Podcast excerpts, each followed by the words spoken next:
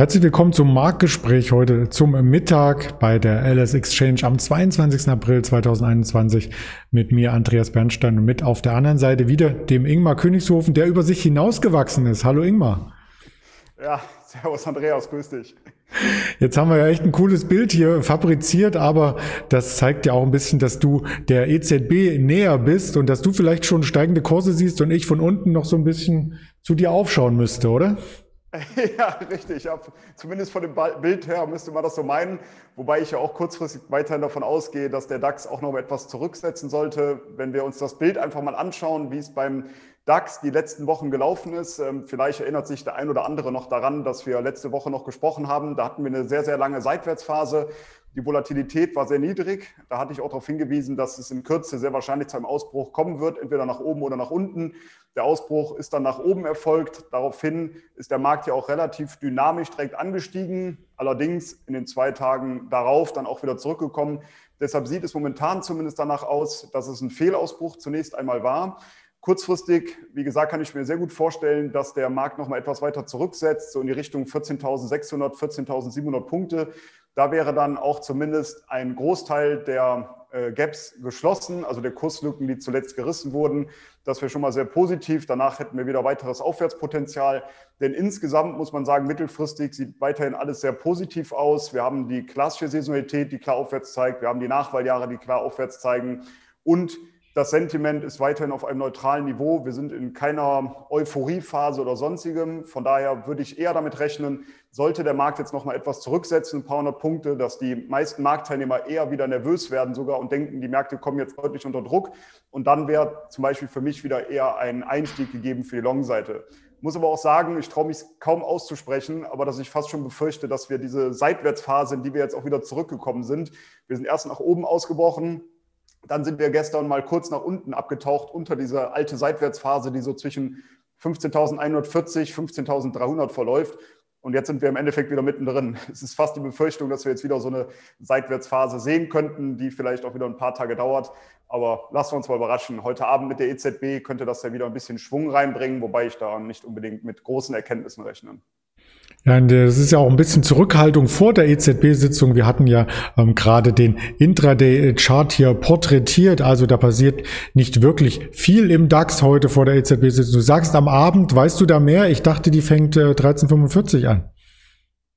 ja, nee, äh, hast natürlich vollkommen recht, ja. Aber ich glaube, insgesamt wird es da kaum Informationen geben, beziehungsweise Neuerungen, neue News oder sonstiges, die den Markt jetzt massiv beeinflussen werden. Von daher äh, müssen wir mal warten, was kommt. Wir müssen es nehmen dann, äh, ja, wie es kommt. es geht vor allem, also es wird kein Zinsänderungsergebnis ähm, erwartet. Also der Zinssatz soll gleichbleibend sein, auch das ganze Jahr, vielleicht auch das nächste Jahr, so ähnlich wie die FED das skizziert hat. Es geht eher um die Anleihenkäufe und weitere geldpolitische Maßnahmen. Die Notenbank von Kanada hat sich da gestern ja ein bisschen anders verhalten als die anderen großen Notenbanken. Sie möchten die Anleihenkäufe etwas zurückschrauben. Ist das für die EZB denkbar? Ähm, auf dem aktuellen Niveau denke ich mal noch nicht. Natürlich äh, langfristig muss es irgendwann dazu kommen, dass hier auch mal gleiche Schritte eingeleitet werden. Aber jetzt kurzfristig sehe ich da keine Änderungen. Aber klar, irgendwann werden zumindest die ersten Anzeichen dafür kommen und dann äh, kann man gespannt sein, wie der Markt darauf reagiert. Ja, da sind wir gespannt drauf und das Ganze dann nachmittags ab 14.30 Uhr in der Pressekonferenz zu verfolgen natürlich, aber wir wollen nicht über den Euro-S-Dollar, der heute eher langweilig vor sich hinläuft, knapp über 1,20 sprechen, sondern über ein anderes Währungspaar, über den US-Dollar zum japanischen Yen. Also man kann es drehen und wenden, das Währungspaar natürlich als Trader je nach Produkt, welches man braucht. Wir haben jetzt den US-Dollar, japanischen Yen genommen, weil, wie du sagtest, ansonsten so viele Nachkommastellen da stehen und das ist eine interessante Konstellation eine Trendlinie, die vielleicht auch bricht, oder? Ja, also Punkt eins ist, man hätte dann zu viele Nachkommastellen, wenn man den japanischen Yen gegenüber den US-Dollar darstellen würde. Dann würde ich jetzt hier ähm, zu viel reden und die Frage ist, ob man dann überhaupt noch weiß, äh, welche Zahlen genau genannt wurden. Dann wirken die Abstände natürlich auch deutlich kleiner, als wenn man das Ganze umdreht. Ähm, und der nächste Punkt ist natürlich, und darauf muss man immer achten, wenn man im ersten Schritt, zum Beispiel mache ich das auch jetzt, zunächst den japanischen Yen gegenüber dem US-Dollar analysiere, dann muss man eben dran denken, dass man das Ganze eben umkehrt, wenn man sich dann im Chart den US-Dollar gegen den japanischen Yen anschaut. Macht auch Sinn, weil eben die Derivate, die in Deutschland angeboten werden, genau andersrum strukturiert sind, also US-Dollar gegenüber japanischen Yen. Aber die Daten wiederum, die man sich anschaut, Saisonalitäten, COT-Daten, Sentimentanalysen, die sind genau umgedreht, japanische Yen gegenüber US-Dollar. Darauf muss man einfach achten. Heißt also, wenn man sagt, japanische Yen, wir haben hier eine starke saisonale Phase jetzt, die läuft bis Oktober in etwa. Das ist positiv für den japanischen Yen. Dann hatten wir zuletzt ein sehr, sehr negatives Sentiment. Die meisten Marktteilnehmer sind davon ausgegangen, dass der japanische Yen gegenüber dem US-Dollar weiter abwerten sollte. Da, wie kam das zustande? Der Markt ist natürlich deutlich zurückgekommen und die Marktteilnehmer reagieren dann immer darauf und werden dann sehr nervös. Deshalb nutze ich ja das Sentiment als Kontraindikator und versuche dann eben die Gegenposition einzunehmen. Und ähm, da haben wir das eben genau gesehen, dass der Markt stark gefallen ist, das Sentiment wurde negativ. Also für mich als Kontraindikator spricht das eben auch dafür, dass der japanische Yen weiter jetzt aufwerten sollte. Deshalb hatte ich auch in meinen Trading Services eine entsprechende Long-Position schon vor ein paar Tagen aufgenommen, beziehungsweise, und jetzt kommen wir genau zu dem Punkt, eine Short-Position, weil man das Ganze dann eben umdrehen muss, wie auch im Chart dargestellt, US-Dollar gegenüber japanischen Yen. Und wir hatten hier eine wichtige Unterstützung bei 108,36 in etwa. Diese wurde zuletzt auch unterschritten. Jetzt hast du den Aufwärtstrend gezeigt. Der gehe ich zumindest davon aus, wird auch dann in Kürze nach unten durchbrochen. Und die Ziele für mich, die nächsten Ziele liegen bei 107 japanischen Yen und später dann bei 105. Und dann müssen wir weiter schauen, wie weit die Reise gehen könnte. Aber zumindest der Trade läuft ganz gut an bisher. Ja, also da muss man sich äh, tief reinfuchsen, darf das nicht verwechseln, genauso wie man ja Long und Short nicht verwechseln darf. Aber ähm, wer da ein Profi ist, und das bist du ja zweifelsohne, der wird da auch den Überblick behalten. Ja, wir müssen auch den Überblick bei den Aktien behalten. Also es geht hier nicht nur um Währung oder die Indizes, die großen, sondern wir schauen auch immer wieder auf einzelne Aktien. Und da hatten wir zum Beispiel neulich über die Deutsche Telekom gesprochen, die ja durchaus in den USA stark wächst über T-Mobile US und die hier natürlich die ähm, Konkurrenten ein Stück weit ins Abseits stellt. Und das hat man gesehen bei Verizon, auch einer der Top 3 Mobilfunkanbieter in den USA. Die kommen nämlich gar nicht so gut ins Laufen.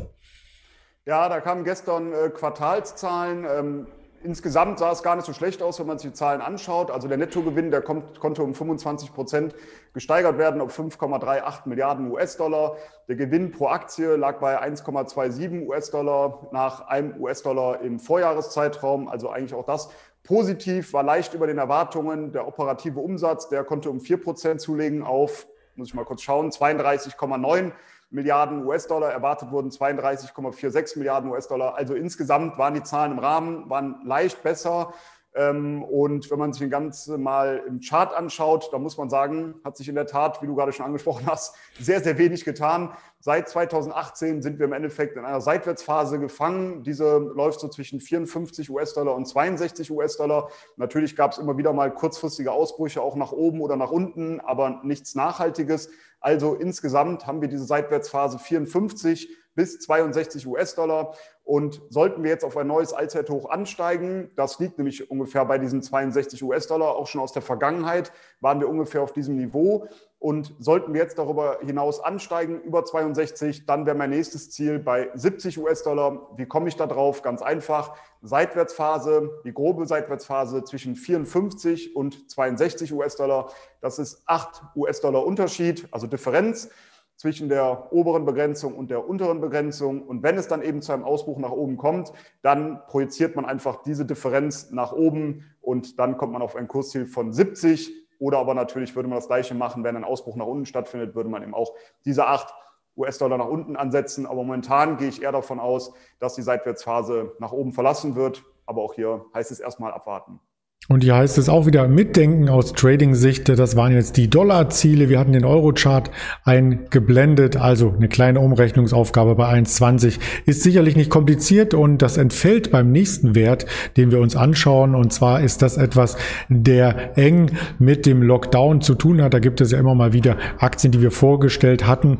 Und zwar gab es Zahlen von der Metro, die natürlich davon profitieren dürfte, wenn der Lockdown zu Ende ist und die ganzen Großhändler und Restaurants Restaurantbesitzer hier wieder groß shoppen gehen. Genau, das ist eben der große Punkt. Äh, man würde ja fast meinen, wenn man gesehen hat in der ersten Pandemiewelle sozusagen, wie viele Leute da zur Metro gelaufen sind und die Metro fast leer gekauft haben, dass das eigentlich fast auch einen positiven Effekt gehabt haben könnte. Aber du hast angesprochen, natürlich die Gastronomen insgesamt, äh, die gehen momentan natürlich nicht dort einkaufen, ist ja nicht notwendig. Aber wenn hier wieder Öffnungen eintreten sollten, dann wird auch wieder das Geschäft von Metro natürlich angekurbelt. Man kann wahrscheinlich sagen, Metro ist jetzt eine Aktie, die man sich selten anschaut, ähm, ja auch nicht im Fokus unbedingt steht. Von daher denke ich, gerade für heute war es mal interessant, auch mal so eine Aktie rauszusuchen. Und ähm, genau, aufgrund dieser Einschränkungen in den verschiedenen Zielmärkten, du hast es schon angesprochen, erwartet Metro für das Geschäftsjahr bis September einen Rückgang des Gesamtumsatzes von circa drei bis sechs Prozent. Und ähm, jetzt müssen wir mal abwarten, wie sich das Ganze ergibt, ob eben die Öffnungen kommen. Und dann wird es der Metro natürlich wieder deutlich besser gehen. Die ähm, detaillierten Zahlen, die kommen am 4. Mai. Da werden diese vorgelegt, darf man gespannt sein, aber das wird wahrscheinlich bestätigt, was man jetzt schon die Tage gehört hat. Und wenn man auch hier auf den Chart schaut, dann sieht man eben, dass gerade im Corona-Crash ist die Aktie bis 6,15 Euro ungefähr äh, gefallen. Seitdem kann sich die Aktie ganz gut berappeln, arbeitet sich Stück für Stück wieder gegen Norden, was natürlich ganz positiv ist. Und wir haben eine massive Unterstützung bei 8,75 in etwa. Und ich gehe davon aus, dass die Aktie auch hier weiter ansteigen sollte. Ziele wären für mich die nächsten bei 10 Euro, später dann bei 11,50 Euro. Ja, dieses Hoch, was man hier im Chart sieht, das äh, ging damit einher, dass es ja erst hieß, der Lockdown ist vorbei, alles ist super und das hängt natürlich auch ein bisschen damit zusammen, wie wir durchgeimpft werden, äh, wenn man das so ausdrücken darf. In den USA 200 Millionen Impfungen in 100 Tagen, dann hätten wir in Deutschland ja nach 45 Tagen durch sein müssen, oder? Wie sagt man so schön an der Börse, hätte, hätte, Fahrradkette. Stimmt. Von daher haben wir leider nicht und jetzt müssen wir einfach mal abwarten. Genau, jetzt warten wir einfach mal ab und wir sind ja noch gar nicht an der Reihe, weil wir äh, noch viel, viel zu jung und gut aussehend sind, um hier äh, oder auch in den falschen Berufen arbeiten.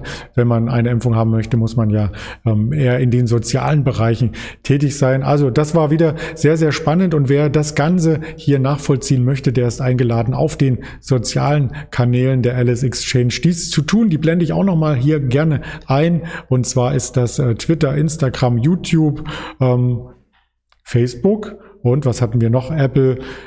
Podcast, Spotify und dieser, genau. Also das waren die ganzen Kanäle, die man hier unterstellt, wo man weitere Informationen bekommt. Und wir sehen uns gerne in der nächsten Woche wieder. Ingmar, ganz lieben Dank an dich.